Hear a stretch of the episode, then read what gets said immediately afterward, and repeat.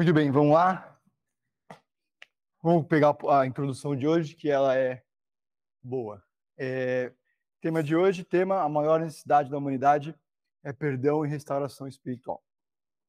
Certo dia, ao me, ao me encontrar com um homem para tomar café no meu trabalho, pedi a ele que compartilhasse sua história comigo. Sabendo que eu era pastor bivocacional, a gente vai conversar sobre isso, ele seguiu contando-me sobre seu envolvimento com a igreja desde jovem. Como que eu sei que cada apostila tem autores diferentes? Não sei quem lembra da semana passada, a gente estava falando sobre serviço de tempo integral. E aqui tem, e aí eu, ele está dizendo que ele é pastor e tem uma dupla vocação, que é trabalhar na igreja e trabalhar em outro lugar. Ah, é,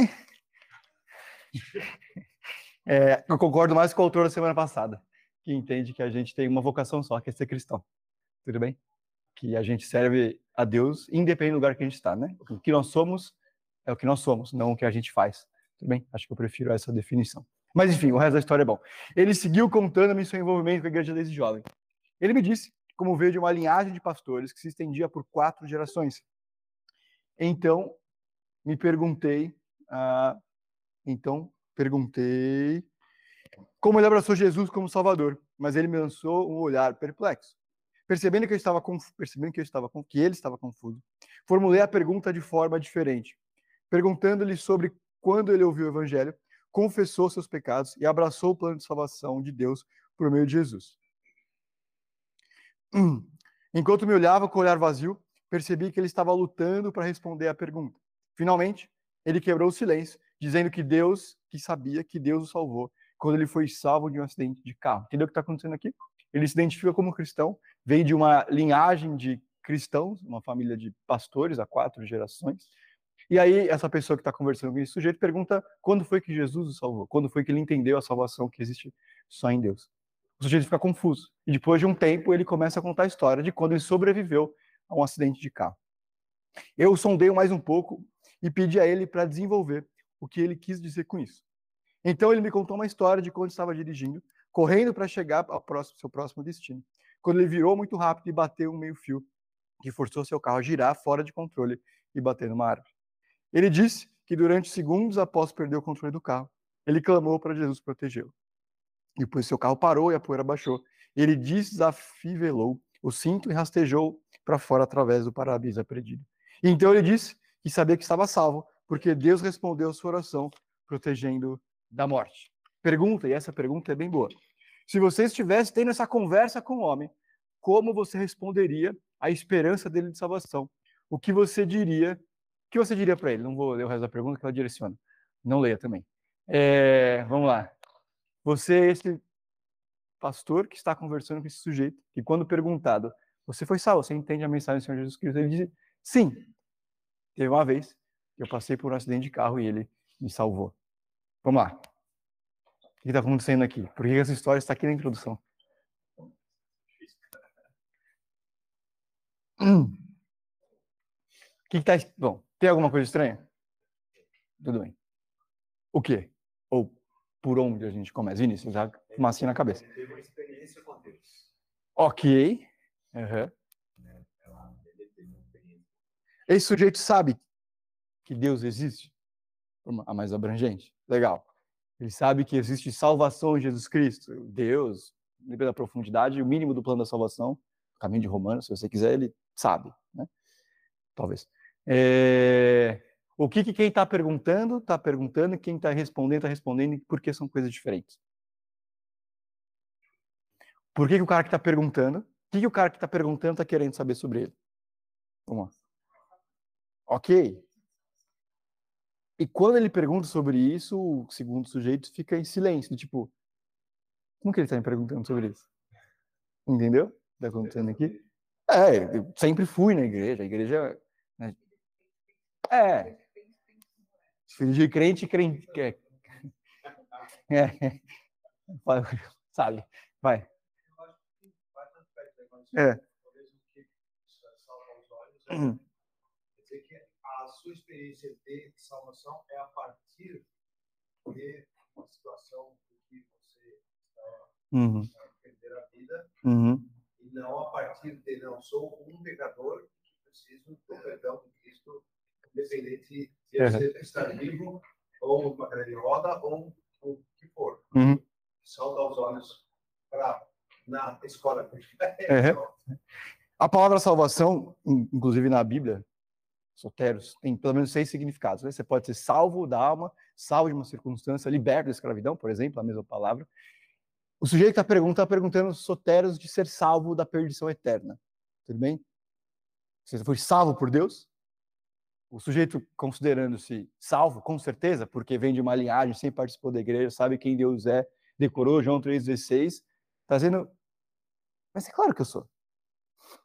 Inclusive, teve uma vez que batei no carro, pedi a Deus que me salvasse, livrasse de um acidente e ele me livrou. E aqui tem duas coisas bem legais. Primeiro, é perfeitamente possível, muito provável, e você que convive com a igreja há muito tempo sabe disso, que a gente tem muitos evangelizados, entenderam a mensagem, sabem quem Deus é, convencidos de que é verdade em algum nível, mas não necessariamente convertidos pelo Santo Espírito. Que pode até se considerar convertido e salvo, mas quando você alguém pergunta objetivamente sobre você é salvo, a pessoa fica confusa. É até meio ofensivo, né? Mas é claro, eu sempre vou na igreja. E essa resposta é sempre muito simbólica, né? Você é, e a gente responde com o que a gente faz. Você é crente? Sim, eu vou na igreja. Lógico, ir na igreja faz parte do ser cristão. Não é menos do que isso, mas precisa ser mais. Eu vou porque eu acredito em alguma coisa. Não é porque eu faço o que eu sou. Tudo bem? Bom, quantas pessoas trabalham com o que se formaram na faculdade? Certo? Alguns sim, a maioria da nossa igreja, inclusive, não. Porque não é o que eu faço que define quem eu sou, é o que eu sou. Tudo bem?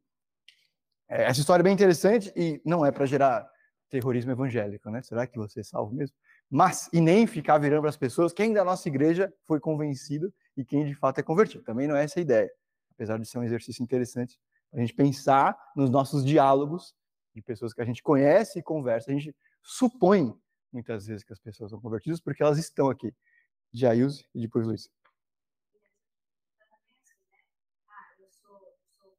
salvo porque Deus fez uma coisa boa na minha vida aos meus olhos. Uhum. Se, se, aquele então que bateu o carro morreu, então eu não era salvo porque ele Sim. pediu e Deus. Né? Uhum. Deus não é assim, né? Jesus vai dizer, Mateus, sei lá, 9, 10, não sei lá. Ele diz que Deus é bom e manda chuva sobre justos e injustos. Ele faz bem para todo mundo, inclusive. Luísa.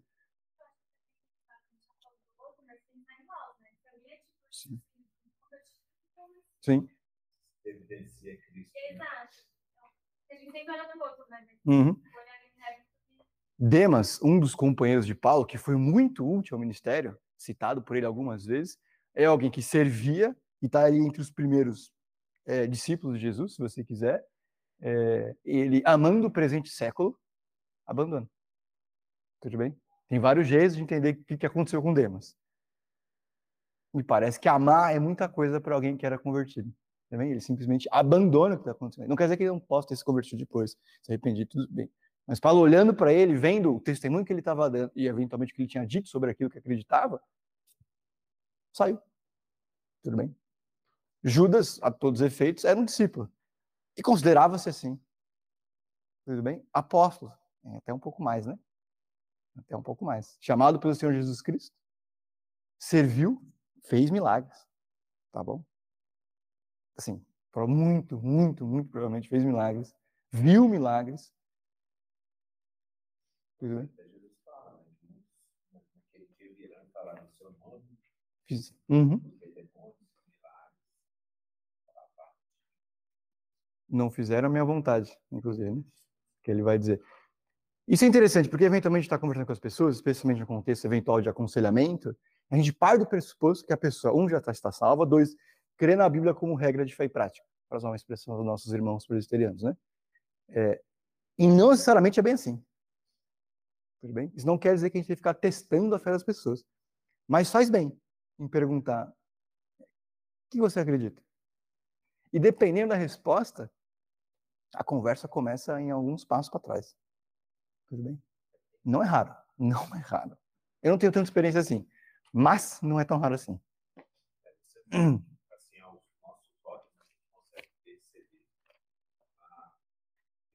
frutos. Sim. E mesmo assim, frutos, os frutos são, são um bom indicativo, né? Excelente indicativo. Mas nós todos somos bons atores, crentes e não crentes. Entendeu? Vamos lá. Fala. Você-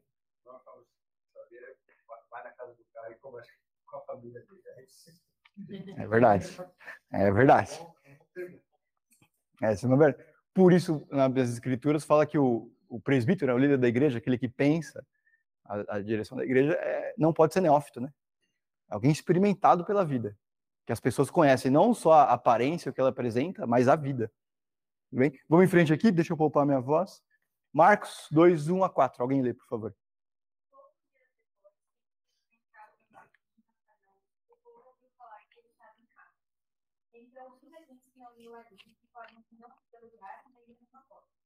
Ali.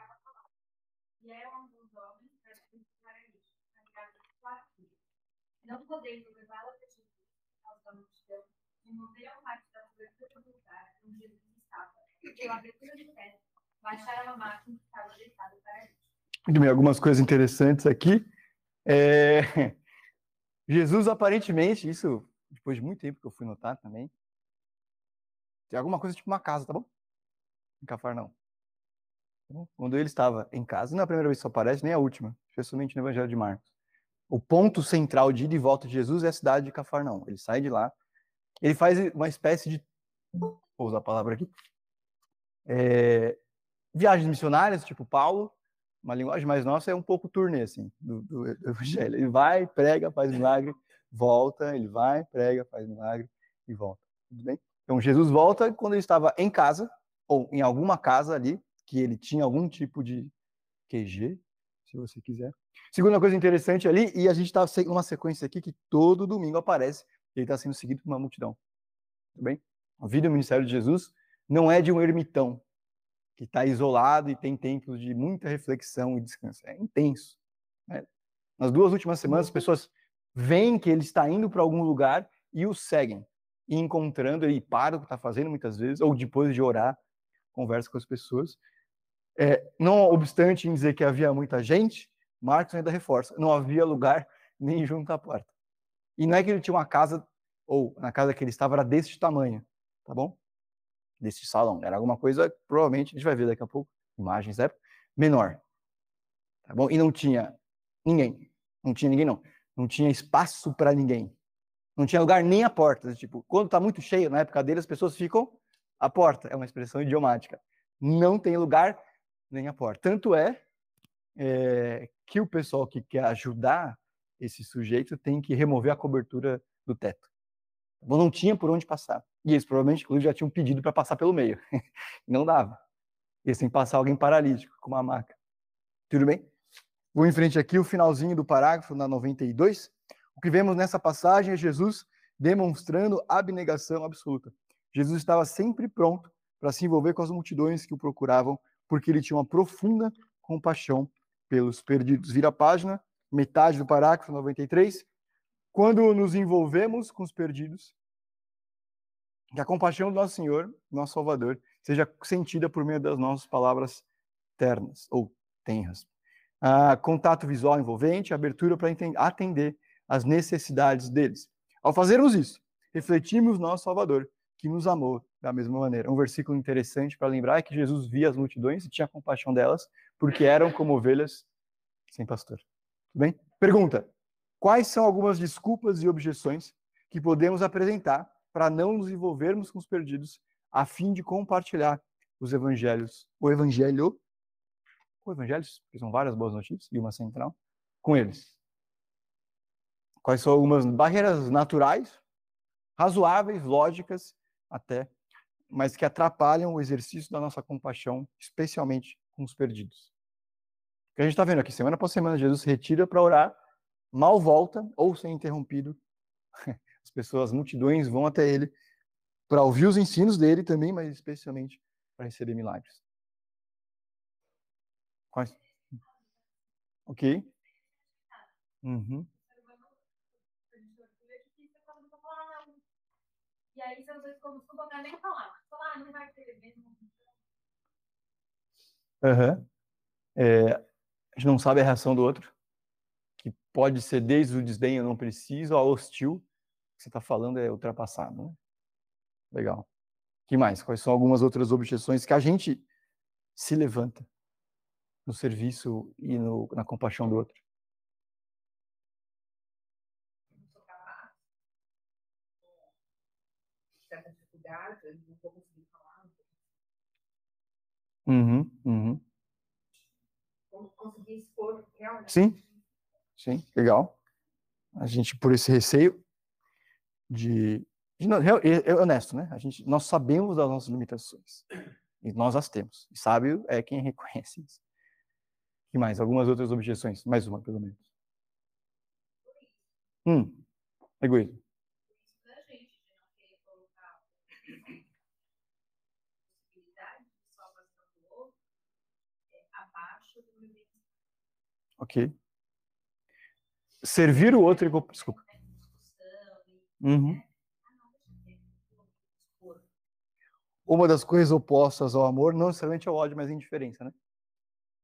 Ao invés de eu ir, eu simplesmente não ligo ou não quero. Né? E, num certo sentido, sem ser muito dramático, mas um pouco, eu não compartilhar as boas novas, eu dizer, o seu destino eterno não me importa. Ou não me importa o suficiente para que eu me mexa, porque o meu conforto, o meu medo de não saber o que dizer, n- não saber a sua reação hostil, eventualmente, eu prefiro ficar na minha. É um compromisso. Ok. Né? Pessoa. Tem um cara bem bem negativo e diz que uma boa ação nunca passa impune.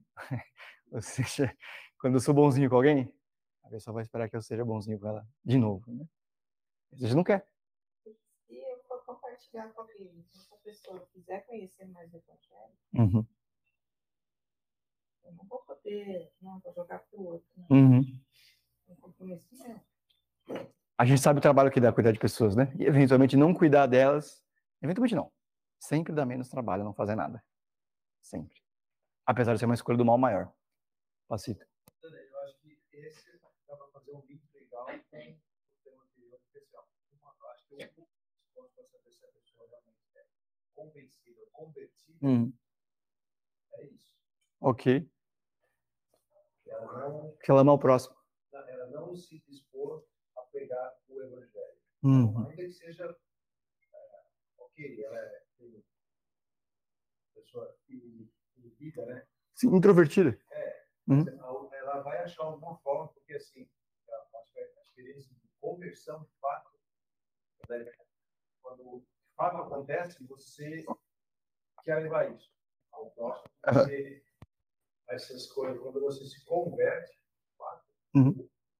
egoísmo, algumas coisas que são inerentes aqui dentro do plano, elas devem ser Uhum. repensadas, e aí o primeiro passo é isso, não. Ok, se você é super introvertido, mas algum, com alguém você tem algum acesso. Sim. Perfeito.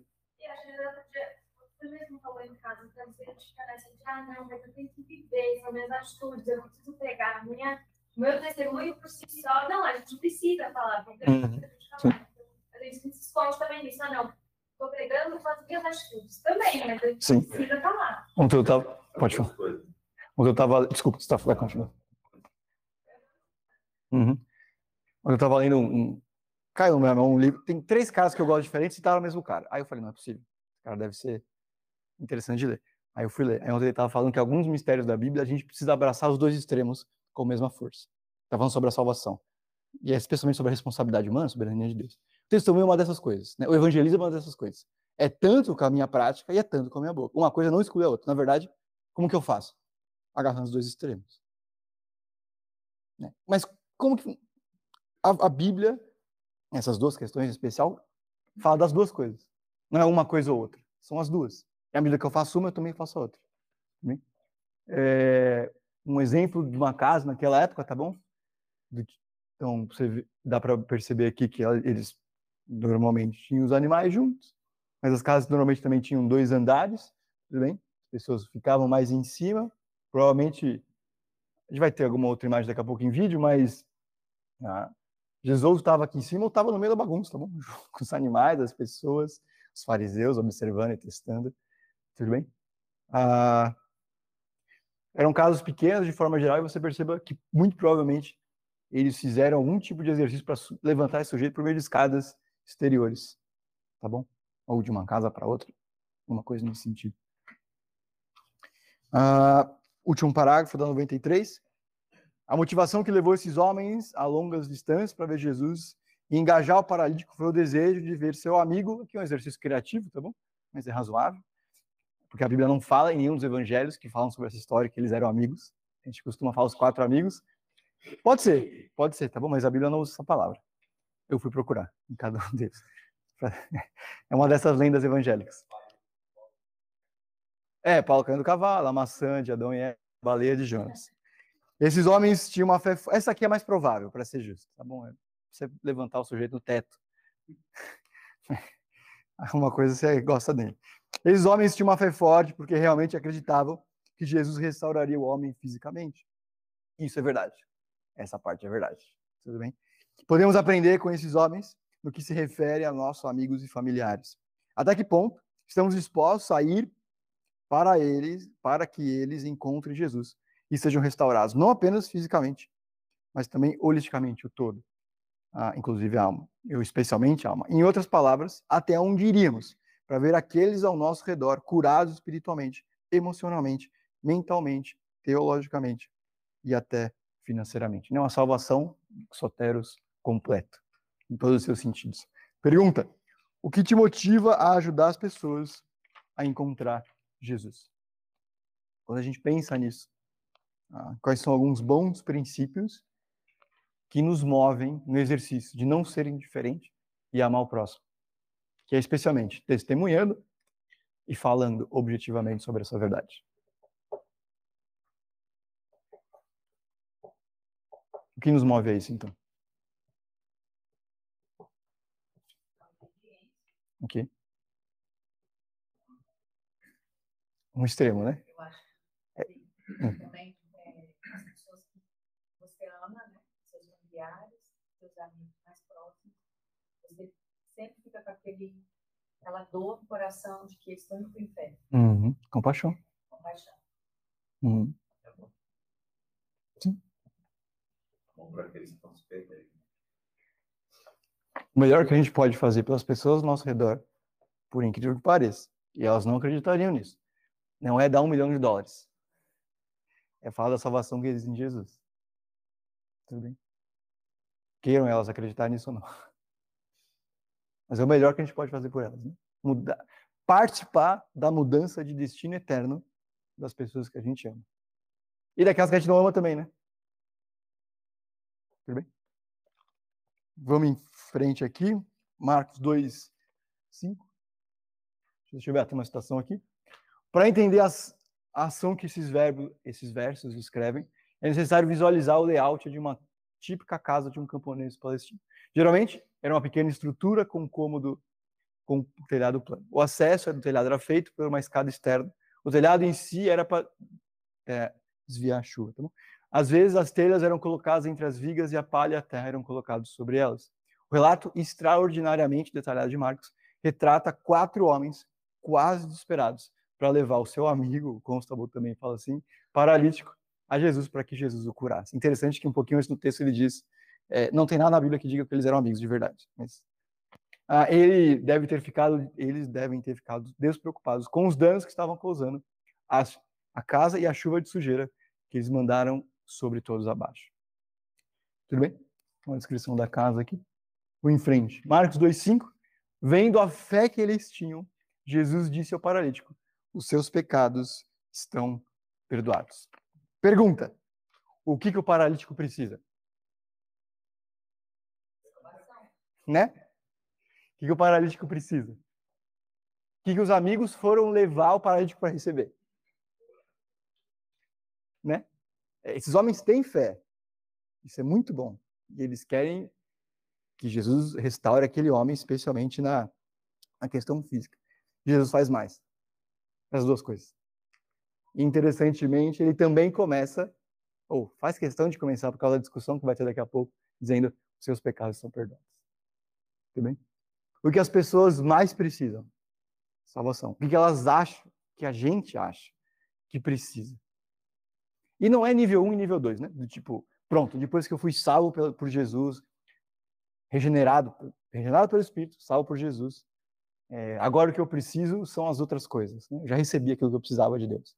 A salvação não, não. A salvação é como Paulo vai dizer em Coríntios, que a gente deve desenvolver, não para ser salvo de verdade, mas para continuar a ser transformado. Né?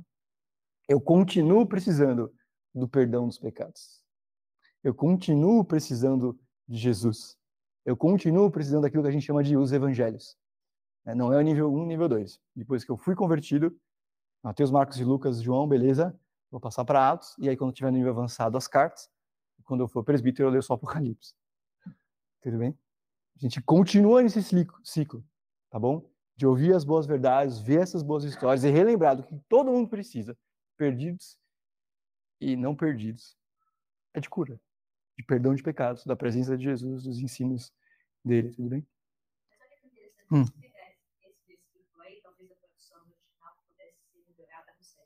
Assim, vendo a fé que eles tinham, embora o desejo deles fosse a cura é, física, né? Uhum. Jesus olhou o coração e viu que no coração tinha uma fé Sim. que atingia a cura espiritual, porque uhum. é, ele curou o paralítico. Né?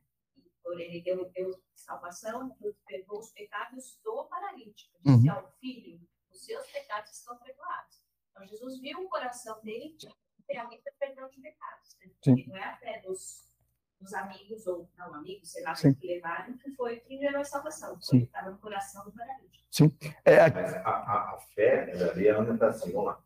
Qual é a fé que eles, que eles estão demonstrando? Que ele é o Messias? Né? Então, assim, eles, eles fizeram aquele ato de fé que Jesus podia curá-los, mas baseado em quê? Eles estavam sabendo que ele é o Messias, aquele Messias que é anunciado aqui. Uhum. É, é, é, que isso aqui é interessante. É, a relação do poder de Deus demonstrado e a fé das pessoas. Em Marcos, um pouco depois, diz que Jesus não, ali não pôde fazer milagres por causa da disposição interior, especialmente dos fariseus. Né? É. Jesus usa a confiança, ou aproveita, no sentido bom da palavra, da confiança que as pessoas têm nele para demonstrar quem ele é. E usa isso para ensinar mais ainda sobre quem ele é. Né? Tanto é que daqui a pouco, nos últimos versos, ele vai ter uma severa discussão com os fariseus, né? para que vocês saibam que o Filho do Homem tem poder. Mão. Né? É. Isso é outra coisa interessante. Eu não preciso saber tudo sobre Jesus para que ele haja na minha vida, para que eu conheça mais dele. Né? Eu não preciso ser parte integral da igreja para que ela me beneficie, para que ela me abençoe, que eu continue a aprender mais. Eu não preciso chegar num nível para que Jesus esteja comigo. É mais ou menos como os pães e peixes, né? Ele pega e multiplica. É o que vai acontecer aqui. Independente do tipo de fé que eles tinham aqui, de confiar em fé, a gente costuma entender fé, a palavra aqui, né? Não é que ela tem vários significados, é mais ou menos um só mesmo. Mas é um, um grande círculo que eventualmente tem a confiança doutrinária de saber quem Jesus é de fato. Também é agir a partir dessa fé e essa confiança de um coração que sabe que ele é Deus. Né? Não são parte da fé, é o todo de uma fé genuína e saudável que a gente vai desenvolvendo.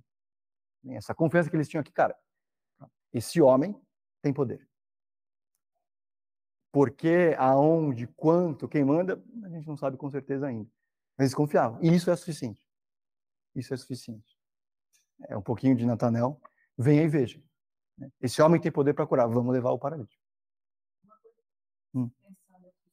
Será que, será não? Deus conhecia o coração desse paralítico para uhum. perdoar os pecados dele sem, sem de perdão, sem se arrepender?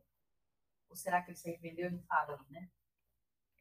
Porque ele foi lá, ele, a, a gente pensa uhum. que ele foi lá pedir cura. Sim.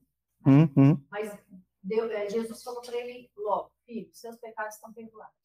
Uhum. Ele se arrependeu? A fé dele não é que Jesus era tipo um curandeiro, que tinha poder para curar. Aí já fé em Cristo.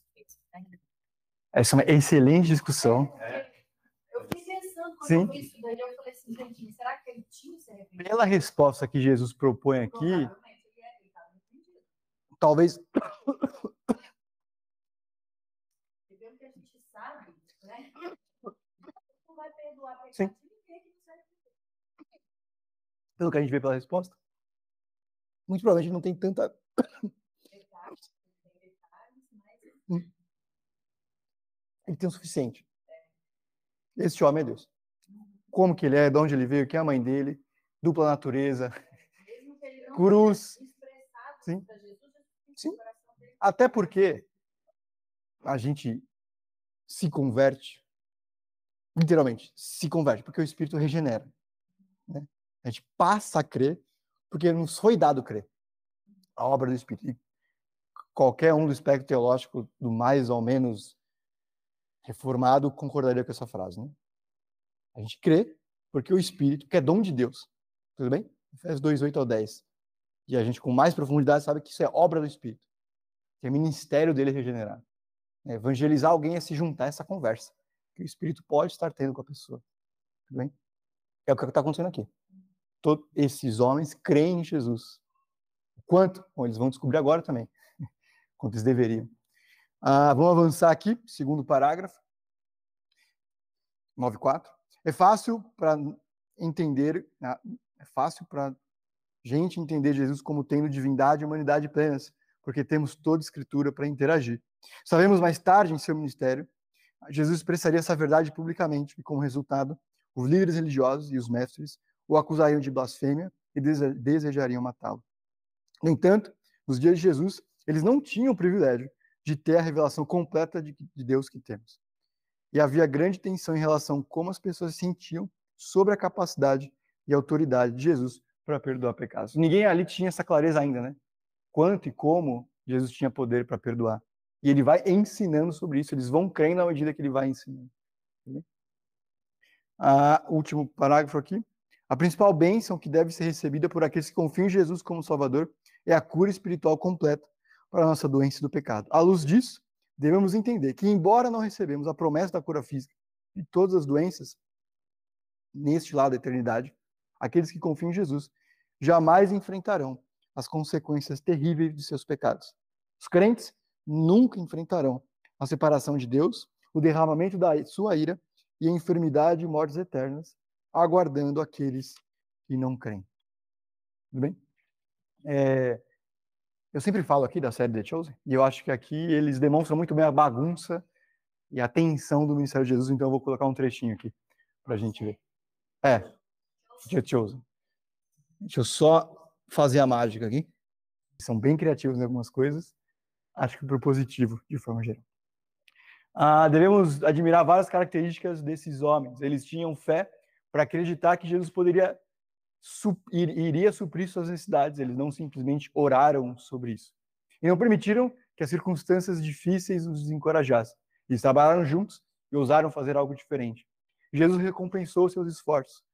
Ah, como teria sido fácil para ele dizer: bom, não faz sentido tentar chegar até Jesus hoje, talvez possamos voltar amanhã.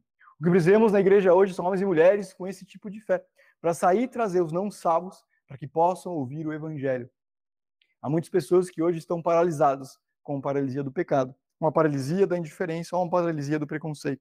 Muitas pessoas não irão à igreja onde o evangelho é pregado, a menos que você pegue uma maca e as traga.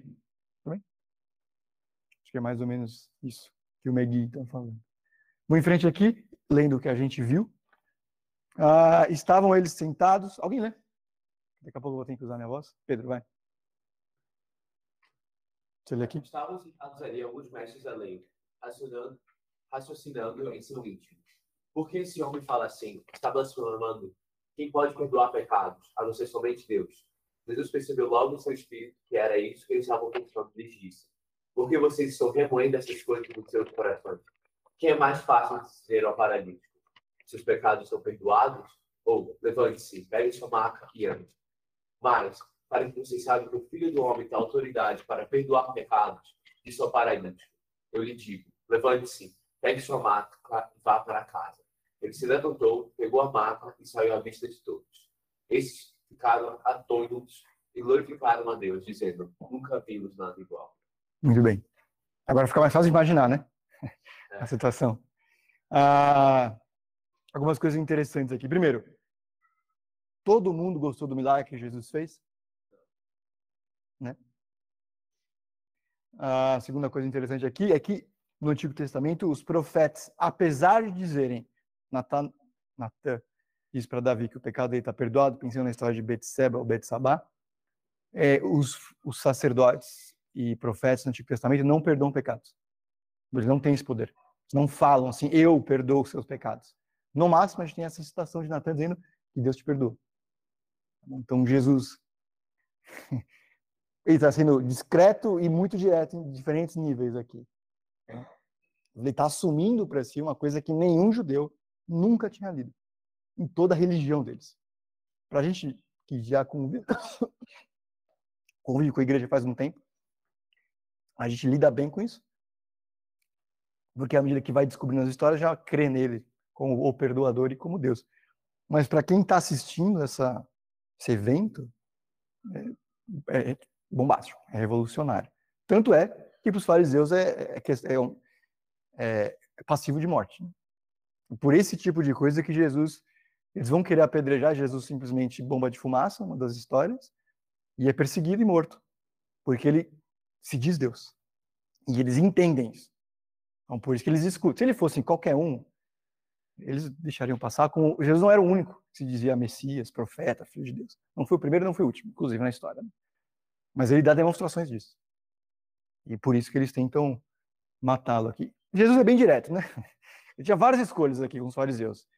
E ele faz questão de confrontá-los. Dessa vez aqui é para que vocês saibam. É quando, quando tem Hum. é, milagre os fariseus em volta, Jesus vai lá e cura a pessoa e não tem esse, essa conversa Uhum. Ele nem sempre entra. Mas sempre quando tá o fariseu olhando, ele sempre joga uma isca. Sim.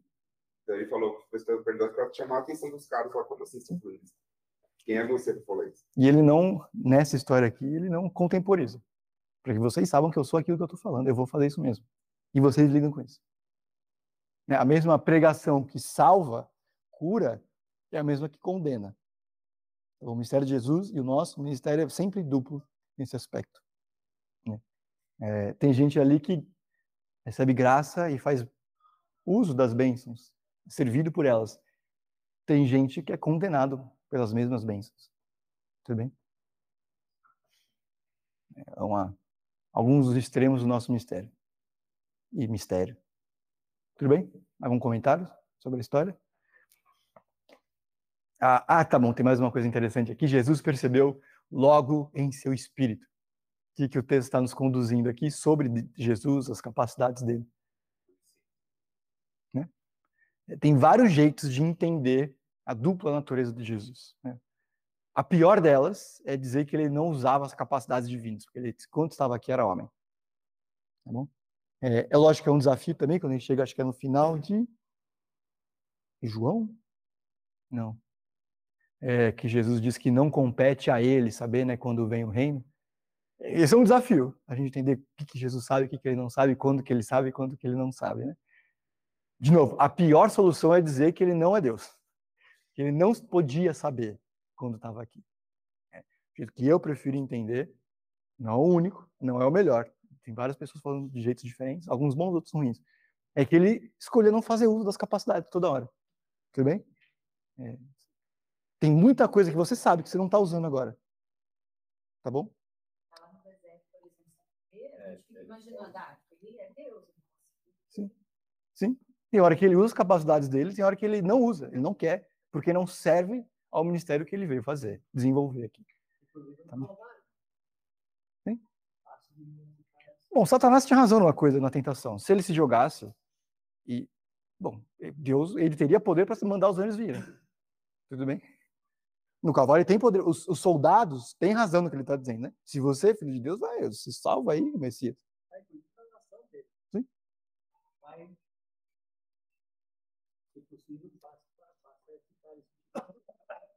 E ele, submisso ao Pai, no santo conselho da, da Trindade, que decidiu que é ser o ministério dele, morrer, decidiu por isso é, e agiu sem usar suas capacidades.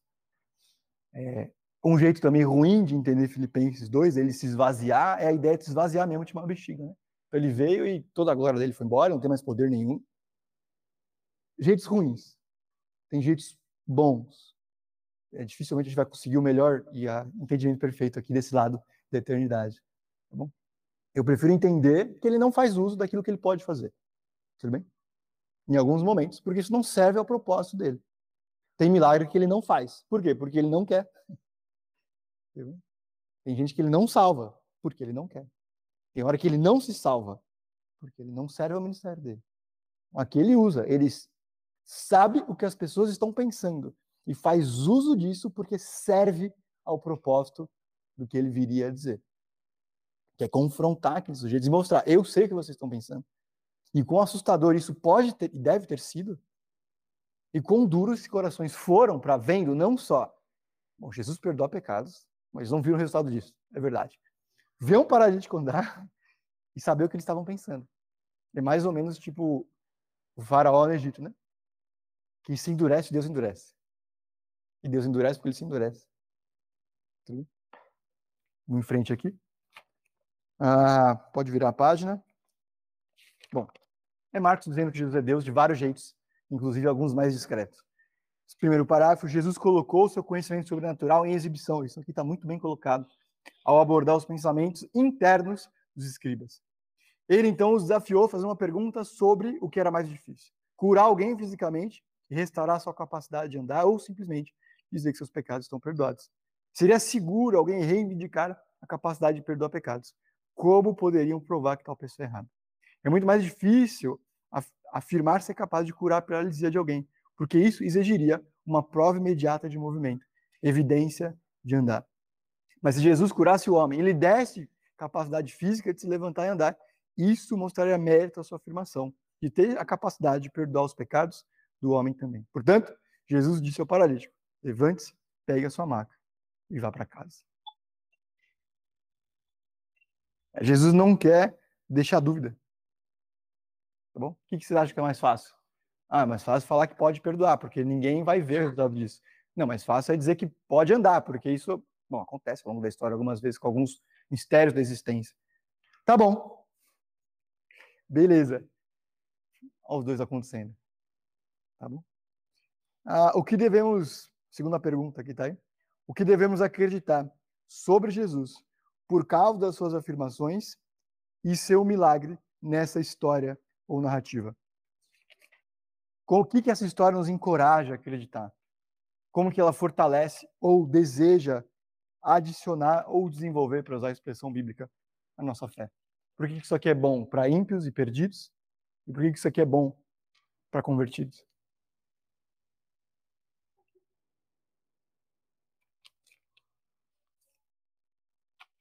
Vamos lá. Paulo eu acho que essa, essa passagem ela traz, evidencia ali uma, uma característica hum. que a gente nunca pode seguir. A Bíblia não foi o que é mais e o que é menos, além da que tem hum. saber. A palavra que sempre cita isso. Hum. Uhum.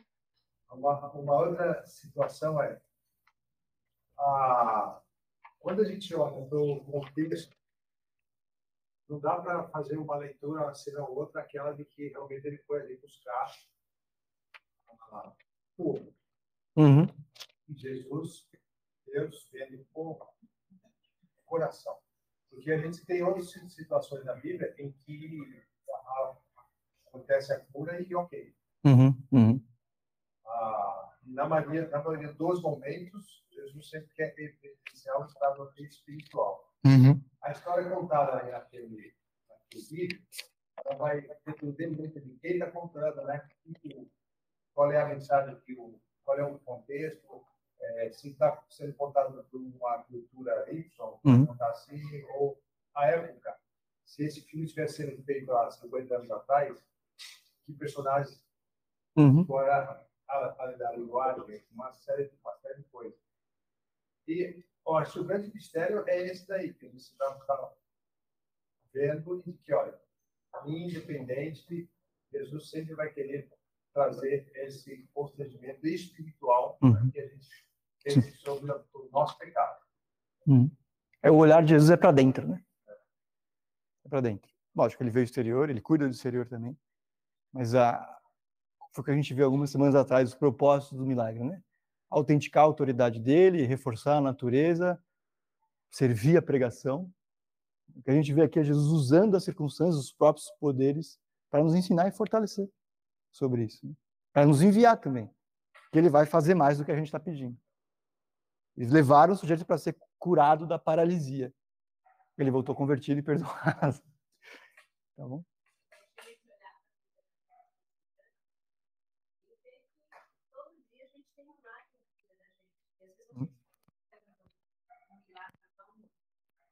humanamente falando, grandioso por vezes, e a gente deixa de olhar milagres tão grandes quanto o meu ontem Hum, hoje sim. aconteceram. Ele continua agindo ao nosso redor e com as pessoas que ele coloca ao nosso redor, que nos levam a estar, nem que seja fisicamente, das coisas próximo das coisas de Deus. Tudo bem? Vamos para a última página, segundo parágrafo, a conclusão da história que a gente começou lendo hoje. Ele, o sujeito, né, começou a chorar. Depois de recuperar a compostura, ele olhou para o chão, cerrou os punhos e começou a se bater na coxa, gritando: Por quê? Por quê? Por quê? Fiquei assustado e não tinha ideia do que estava acontecendo. Então perguntei se ele estava bem. Ele olhou para mim, e, enxugando as lágrimas de ambos os olhos, disse: Porque essa é a primeira vez na minha vida que me dizem que eu tenho pecado e que eu preciso perdão. Ele começou a compartilhar sua frustração por ter sido criado na igreja e nunca ter ouvido essa mensagem. O que a gente pode fazer e o que a igreja desse jeito fez, muitas vezes o que a gente faz é supor que todo mundo que diz que é crente é crente. Todo mundo que diz que é cristão é cristão. É, e eventualmente a gente diz, a gente, ou nós os cristãos, a gente acaba reforçando um auto-engano de muita gente. Bom, isso não quer dizer que a gente tem que ficar dizendo, será que você é crente mesmo? Né? Mas a gente tem que tomar cuidado de não reforçar, eventualmente, o que, que você acredita? Né? Por que, que você é crente nessas conversas que a gente tem? Eventualmente, dos problemas na resolução deles, falar o que, Deus tem a ver com isso? Normalmente a resposta vai dizer muito sobre o tipo de fé que a pessoa tem. Tudo bem? E a semana que vem eu só queria lembrar, eu sempre esqueço de botar isso aqui, tudo que a gente fala vai para o Spotify. Se você perdeu, quer ouvir de novo, alguma coisa, só procura lá. Soma 2, Igreja Itaim, já deve aparecer na, na lista, tá bom? Semanalmente eu vou pondo lá. Tenha paciência comigo. Eu vou pondo ao longo da semana, tá bom? Até semana que vem, para você que está em casa. Obrigada, Daniel. Muito obrigada. Tchau, Beth. Tchau, tchau, obrigada.